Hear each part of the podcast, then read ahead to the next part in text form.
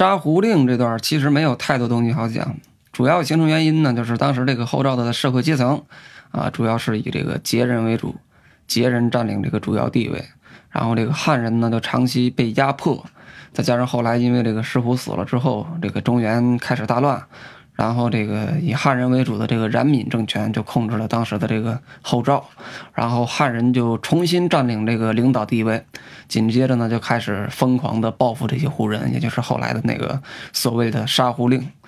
我们今天把这个杀胡令跟这个冉魏的政权一起讲，这样也方便大家就是吸收的更好一些。首先啊，讲沙湖令还得从石虎这哥们儿开始讲起。上回呢，我们就讲到了这个慕容鲜卑的时候啊，就是说到过这个石虎率大军啊攻破这个段部鲜卑的国都啊这个令支以后，然后接着又想继续攻打这个前燕慕容鲜卑，但是没想到啊却被实力不如自己的这个慕容鲜卑给打了一个大败，然后石虎呢就一直特别气愤啊，特别不甘心啊，总想着这个重整旗鼓再去打这个前燕。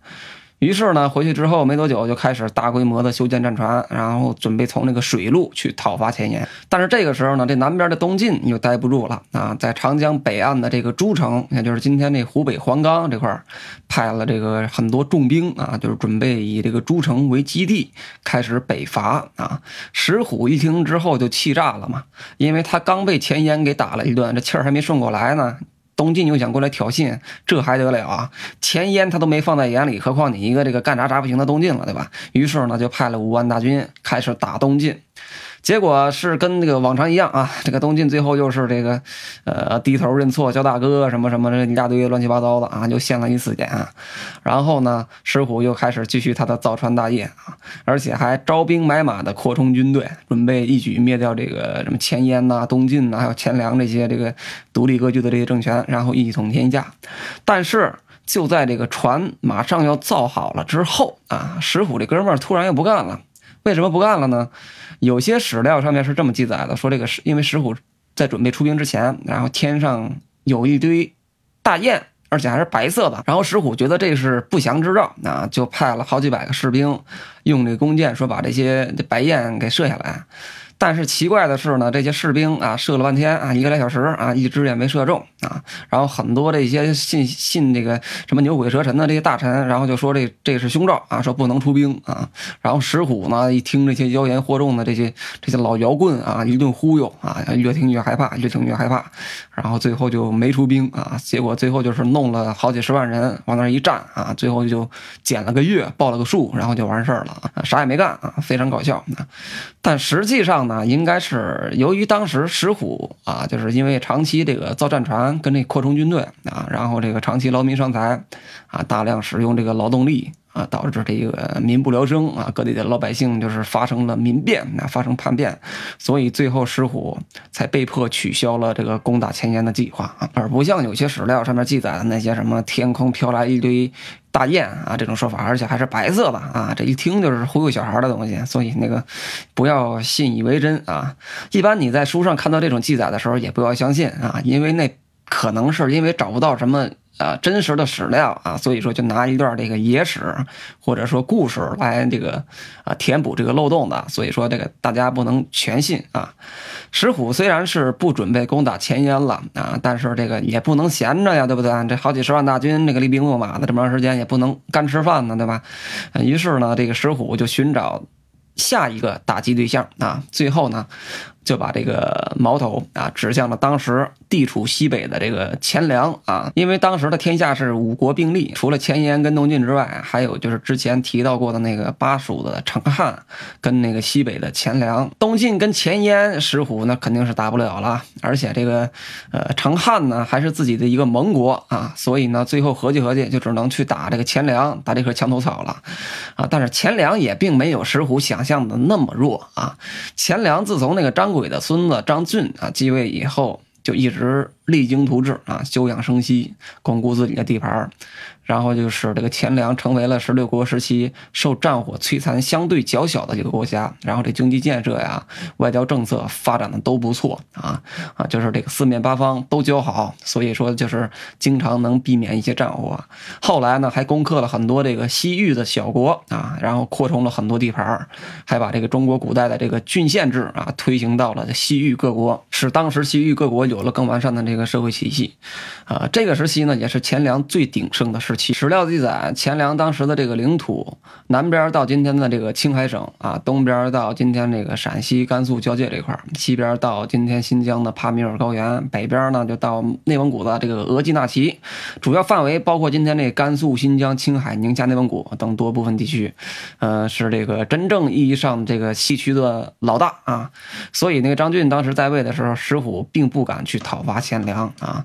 但是到了这个后来，就是公元三百四十六年，这个张俊啊去世啊死了啊，石虎就开始特别兴奋了，因为他知道他这个呃西征的这个机会来了啊，于是呢就派大军攻打钱粮。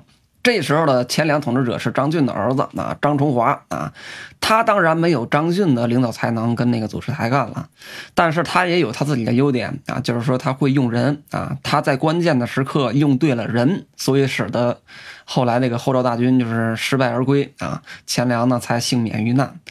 他用的这个人呢也非常有意思，那这个人叫谢爱，那原来是一个主簿啊，就是一个文书啊，非常非常小的一个文官，后来被这个大司马张丹啊推荐给了这个就是梁世宗，那是张忠华，啊，说这个人是个领兵打仗的一个天才啊，这个能力不次于韩信，用他就能力挽狂澜，不用他就只能坐着等死。梁世宗一看这张丹说的这么玄乎，然后就想用这个谢爱试试，于是就问那个谢爱说：“你需要多少兵马呀？”然后谢爱张嘴就来啊，说七千个城管啊！梁世宗一听，这他妈炸了啊！我他妈上哪给你弄那么多城管去啊？啊！然后最后实在没招啊，砸锅卖铁，一共凑了五千来人，让谢爱领着上前线打仗去了。没想到这哥们儿一到前线还真打赢了啊！杀敌一万，斩首五千，把后赵大军打的这个光脚跑啊！然后这哥们儿一下就成了这个。救世主嘛，然后就开始这个加官进爵呀，然后耀武扬威的什么一大堆的，啊，但是谢爱这哥们儿呢，在军事上是个天才，在政治上啊，基本上相当于一个白痴啊，就是说他打完胜仗之后，那就。自然特别得意嘛，然后就不把一般人放在眼里，然后这说话做事儿什么的就很容易得罪一些人，然后后来就得罪了一帮那个朝中的大臣，这些大臣呢那都是那个天生玩心计的天才嘛，对吧？于是就对谢爱进行了一些这个处心积虑的迫害啊，最后呢谢爱就被排挤出了朝廷，然后去那个边疆去看大门去了啊。但是没过多久，石虎又派大军过来攻打钱粮，领兵的还是之前被谢爱打得满地跑的那个麻丘啊！而且石虎这次呢，还给他增了好几万的兵，声势比之前更大。很多这个钱粮的守军，这一看这个，他吓破胆了都，然后马上就开城投降什么的。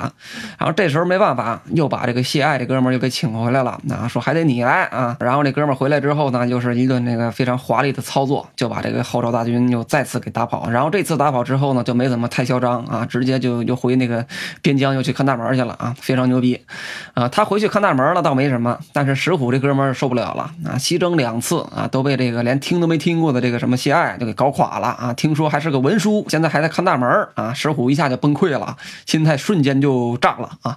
让一个看大门的文书给打成这样。他还怎么在十六国这一块混呢？对吧？混不下去了。但是你还拿他没辙，你看没别的办法，所以呢，最后只能逼着这个石虎那点了右上角的这个叉啊，我退出游戏，我不玩了。于是呢，石虎就放弃了西征钱粮啊，非常失落的镇守着自己这个呃仅存的一亩三分地儿啊，非常失落。而且就在这个后赵兵败钱粮的同一年啊，后赵的盟友巴蜀的那个成汉啊，又被南方的这个东晋给灭了。灭掉成汉的呢，就是这个三十六岁的东晋荆州刺史桓温啊，这是东晋十六国时期的一个大名人啊。关于桓温呢，我就不需要做太多的这个这个详细的介绍啊，大家应该都了解，只要喜欢这块历史的，应该都了解这个人。我只说一个比较有意思的一事儿啊，就是关于桓温的一个故事啊，一段野史啊，就是说桓温在十五岁的时候，他父亲被一个叫这个江波的部下哎出卖给害死了。然后桓温呢就一直想为父报仇嘛，但是一直没有机会。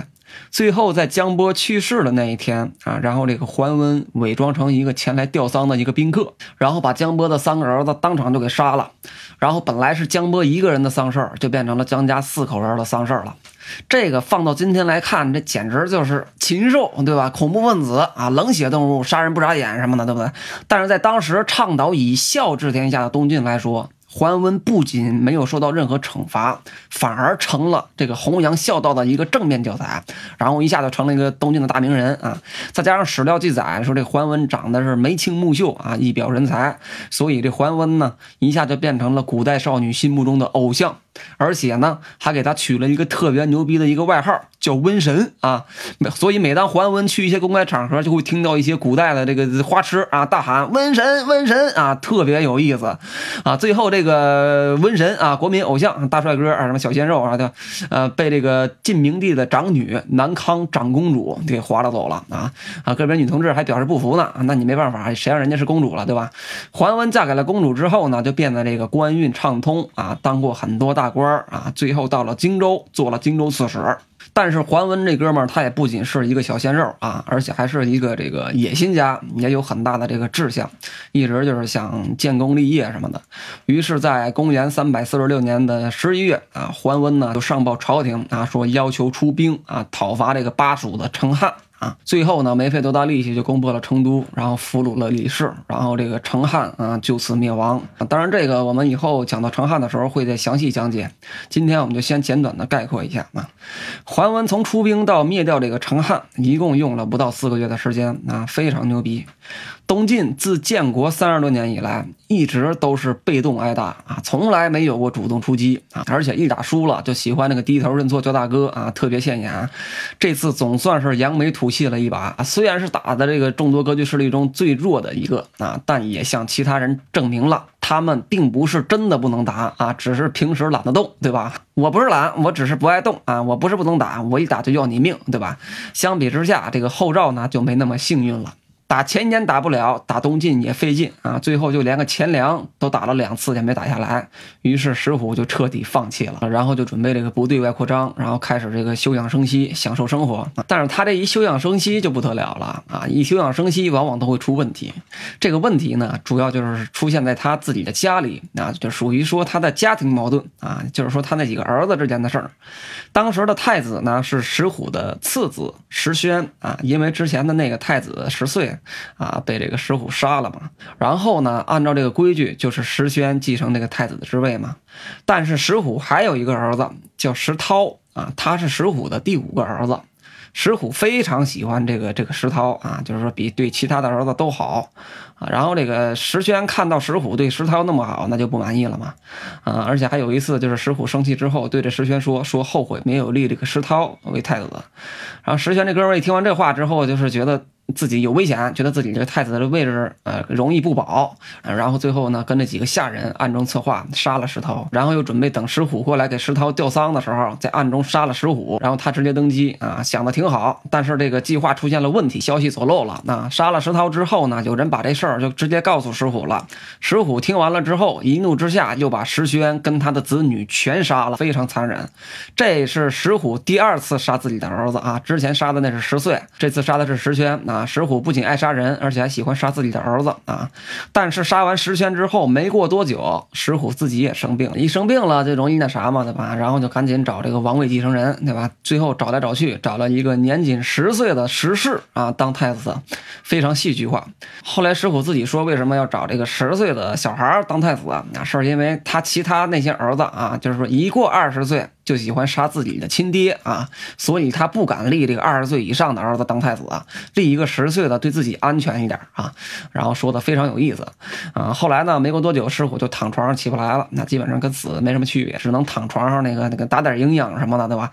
然后这个奸臣张柴跟这个刘王后啊就开始密谋修改诏书，然后又除掉了石虎在外的几个儿子，跟西晋末年那个杨俊篡权是如出一辙。所以这个生前让人特别害怕的这个石虎，在死。死的时候，没有一个人听他发号施令。他用什么手段从石勒那儿抢的皇位啊？后来冉闵就用什么手段从他那儿抢的皇位。石虎死于公元三百四十九年四月二十三号啊，享年是五十五岁啊，不算长寿。他是个暴君，这是肯定无疑的啊。但是在他统治下的这个后赵，或者说整个中原大地啊，没有发生呃特别大的动乱啊。但是他死了之后呢？天下就开始再一次的大分裂时代。主要是因为这个石虎死后不久，然后十岁的太子石氏开始继位。你想，这十岁的小孩他能懂啥，对吧？啥都不懂，所以这个朝政呢，完全就被这个张柴跟这个刘皇后所控制。然后这张柴呢，就跟之前那个杨俊一样啊，就是排除异己，就是为所欲为啊，整天的。然后呢，在外领兵的这个石尊就出兵要讨伐张柴，最后呢，张柴落得跟那个杨俊一样的下场。最后石尊就废掉了这个石氏，自己当了皇帝。然后没过多久，石尊又。被这个益阳王石建跟这个石敏密谋除掉啊，然后这个石建就当上了皇帝。但是石建虽然当上了皇帝，这个兵权跟朝政却都控制在这个石敏的手里。石建就想除掉这个石敏嘛，于是后来就派了一些这个什么阿猫阿狗啊去暗杀这个石敏，然后这个。暗杀失败啊，暴露了自己那个意图啊，最后没过多久就被石敏取而代之，成为了后赵的实际控制者。石敏成为后赵的控制者之后，也代表着汉人开始成为后赵这个政权的主宰，也就是后来的沙胡令的导火线啊。因为石敏本来就是一个汉人，他是石虎的一个养孙。有很多朋友可能经常会有疑问，说这个为什么古代的帝王或者什么诸侯有那么多的儿子，然后还会有这个养子养女啊？就像那个电视剧里面《三国演义》里边那个吕布有好几个爹，对吧？其实这种事儿在古代特别常见啊，因为吕布很能打嘛，所以这个董卓就想收为己用，然后就说了一大堆什么“将来我得天下，你就是太子”的这些话来安抚他，让他死心塌地来帮你卖命。当然也有很多自己有儿子，然后还收养子的，这也是一样的道理，让别人的儿子帮自己拼命嘛，对吧？就这么简单。石敏就是从小生活在胡人世界里面的一个汉人，现在他得到了这个后赵的实际控制权，外加上还有一些像这个李农啊、刘群呐这些汉臣的这个熏陶啊。跟之前那胡人发动的叛变，你说最后石敏才弄出来那么个臭名昭著的杀胡令啊。其实一开始是说这个禁止胡人持有武器，然后就斩首。后来又说只要服从石敏政权的人，然后就可以留下来，然后不服从的你就可以随便你就出城，爱去哪儿去哪儿。但是他发现呢，这第二道命令一发布啊，很多这个胡人就全走了，没有一个愿意留下来的。于是石敏最后就一生气一冲动，然后就发动了这个第三道命令，也就是杀胡令，就是说这个每个汉人。只要能杀一个胡人，然后拿着那个脑袋，拿着那个首级到凤阳门，就能加官进爵，获得一些这个奖赏。这道命令一下，那胡人就相当于倒了大霉了。那因为这些汉人受胡人压迫多年，现在终于轮到他们当家做主了，那肯定是有仇的报仇，有冤的报冤呢，对吧？没仇也得找点仇来报，对吧？不给钱，他们都要杀这些胡人，更别提你杀一个还有奖赏了，对吧？于是大批的胡人就被这个残杀殆尽。史料记载，死亡的人数高达二十多万啊，其中那个羯人呢，几乎是灭灭族灭种。这就是十六国时期著名的这个杀胡令，也就是今天这个很多学者对这个冉闵，也就是现在的这个石闵褒贬不一的这个地方。后来为了跟这个羯人建立的后赵彻底划清界限，石闵又把这国号给改成了魏，然后他自己呢也恢复了自己的那个汉姓。姓冉，也就是后来的这个冉闵，历史上习惯把他建立的这个政权称之为冉魏。不过，冉闵虽然当上了皇帝啊，但其实他能控制的这个地盘并不大啊，只有这个邺城附近是他的这个控制范围。因为原来后赵的很多地方那个将领根本就不听冉闵的命令，因为你连那国号都给改了，对吧？那些地方军阀当然有理由不服从你的调遣了。由此可见，冉闵这哥们儿在改国号这个事儿上犯了很严重的这个错误。因为你要是没改国号的话，可能你就是一个。啊，篡权夺位的一反贼，对吧？但是你这权已经篡到手了，说不定你好好安抚一下各地这个将领，假以时日，他们也能拥护你，这也说不定。但是你把国号都给改了，外加上你这个地盘也没多大，他们认为你这实力也并没有强到哪儿去，对吧？那各地将领当然就不会听你指挥了，对吧？他们肯定会说，我们是后赵的军队，而你是这个魏国的皇帝，我们怎么能听你调遣呢，对吧？相反，在襄国的石堤。听说这个石建被杀了之后，马上就在襄国登基称帝，然后又高举这个赵国的意识形态大旗，聚集了很多这个原后赵的残余势力。与此同时呢，原来后赵的这个将领，就是后来投降东晋的这个伏弘，也开始自立为王，想要跟这个冉闵还有石堤争天下。但是这哥们儿志向远大啊，运气却非常不好。因为没过几天，他就被人给暗杀了啊！暗杀他的呢，就是之前被钱粮那个谢爱打得鼻青脸肿的那个麻丘啊。麻丘暗杀他的原因呢，是因为麻丘想取而代之，因为麻丘觉得伏洪没什么了不起的啊，他可完全可以取而代之啊。但是最后呢，虽然暗杀了伏洪，然后麻丘自己呢也被伏洪的儿子苻建给杀了。伏洪临死的时候呢，一把鼻涕一把泪的告诉他的儿子苻建啊，说让苻建率军回关中老家发展啊，别在中原地区跟咱们争天下了啊，这帮。中中原人太他妈坏了啊！动不动就搞暗杀，咱们跟他们玩不起，还是回关中老家养精蓄锐吧。于是福建就听了他老爹福洪那话，那就带军回关中了。到了关中之后呢，就花了几个月平定这个关中周边的这个叛乱啊。最后在公元三百五十一年的正月，福建在长安自立为王，国号为秦。第二年又正式称帝，这也就是十六国之一的这个前秦。与此同时呢，这个雄踞东北的前燕慕容鲜卑也准备趁着中原大乱的这个形势入主中原。之前的那个慕容晃啊，就是上期我们讲到的慕容晃，在公元三百四十八年九月啊，因为一起。意外事件去世了。现在统领前燕的是慕容晃的儿子慕容俊啊。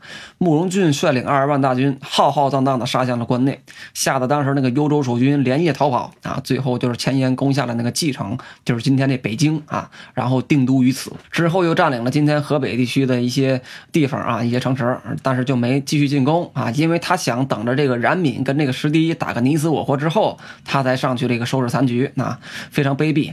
而且像他一样有这种。卑鄙想法的不止他一个，南方的东晋也是这样想。东晋当时也是想趁着这个中原大乱的机会，然后收复失地嘛，对吧？于是就派了一个当时这个东晋的大名士，叫做殷浩，然后率军北伐。但说是北伐啊，其实就走到一半，然后就跟前年一样，样然后坐山观虎斗了。所以当时的形势就是西北有钱粮跟前秦在厉兵秣马、休养生息。中原呢，就有这个冉闵跟石堤在拼死拼活，然后旁边还有两个看热闹的，这个前燕跟东晋啊，非常混乱啊。但很快石堤就被冉闵打得招架不住了。因为凭他的水平还动不了冉闵，对吧？他还不是那个、那个、那个、那个级别的，对吧？于是石堤就开始向那个慕容俊求援啊。慕容俊这时候一看，这仗也打得差不多了，对吧？双方这个伤亡都不小，一个半死，一个半残，对吧？正是他出手的最佳时机。于是呢，就派了三万精兵。南下帮这个石堤，与此同时，冀州这个石坤跟这个羌人也派了不少这个军队，然后过来就是帮这个呃石堤抵抗冉闵，啊，三方这援军加一块呢有十万多人。然后这个冉闵就被打了个大败啊，很多文武大臣还有他儿子全都被杀了，他自己呢趁乱带着十几个人骑马逃回了邺城，非常狼狈啊。但是就在他逃回邺城没多久，这个石堤又率大军来邺城讨伐他来了啊。冉闵这时候就被逼到绝境了嘛，你不上也得上了，所以说他最后只能硬着头皮去跟那个石堤打。但是没想到这一打还打胜了啊，还俘虏了当时这个后赵的一个大将叫刘显啊。而且特别有意思的是，这个刘显这哥们为了求冉闵饶他一命，跟这个冉闵说说回去。之后帮他杀了这个师弟啊，说你只要能放了我，然后我回去之后帮你把师弟给杀了。然后冉闵本来就没怎么当回事儿啊，以为他就是为了活命才说的那些话嘛，对吧？但是没想到啊，刘显这哥们儿回去之后真把师弟给杀了。冉闵听完之后乐了三天没吃饭啊，说刘显是好人呐，可帮了我大忙了啊。师弟一死呢，也标志着这个立国三十二年的这个后赵啊，从此离开了我们这个历史舞台。石虎的十三个儿子里边，除了他自己杀了两个之外，只剩剩下一个石坤啊。在这个石堤死了之后，他就带着这个家人投靠了东晋，但是没想到到了东晋。等着他的还是一死，所以后赵的后人呢，也跟着后赵的灭亡退出了这个历史舞台，啊，再接着就是这个连台决战了嘛，也就是天下第一猛将冉闵跟这个十六国的第一名将慕容恪之间的这个最后对决，其实也没有什么需要详细说明的啊，就简单概括一下，双方都有各自的优点啊，唯一不同的呢，就是这个冉闵已经打了好几个回合了，而且这个兵力粮草跟当时庞大的这个前燕是没法比，但是这个慕容恪呢是刚刚上场，以逸待劳。好，所以这个结果呢就可想而知了。最后冉闵被打得大败，然后付出了生命的代价。但前燕付出的代价也不小啊，死了好几个名将，然后也损失惨重。值得一提的是，这个慕容恪在跟冉闵 PK 当中啊，发明了我国古代比较先进的一种骑兵的战术阵型啊，叫连环马。这种战术阵型呢，主要就是说把马跟马连起来，穿上铠甲，然后人身上也全都穿上铠甲。然后并成一派，可以进攻也可以防御，呃，反正说起来是感觉挺气派的啊，但实际上呢，就是不怕死的战术啊。前排的就是当炮灰的角色，那而且在大规模战役中应用的不多，历史上也没有太多就是说使用这种战术的案例啊。但冉闵呢，就是败在了这种战术之下。最后一个人骑马逃跑，被燕军后来是生擒活捉，最后在公元三百五十二年的五月三日死于龙城鄂敬山啊！而且据说冉闵死后，在鄂敬山附近出现了大批的蝗虫，而且这七八个月不下雨，发生了很多天灾。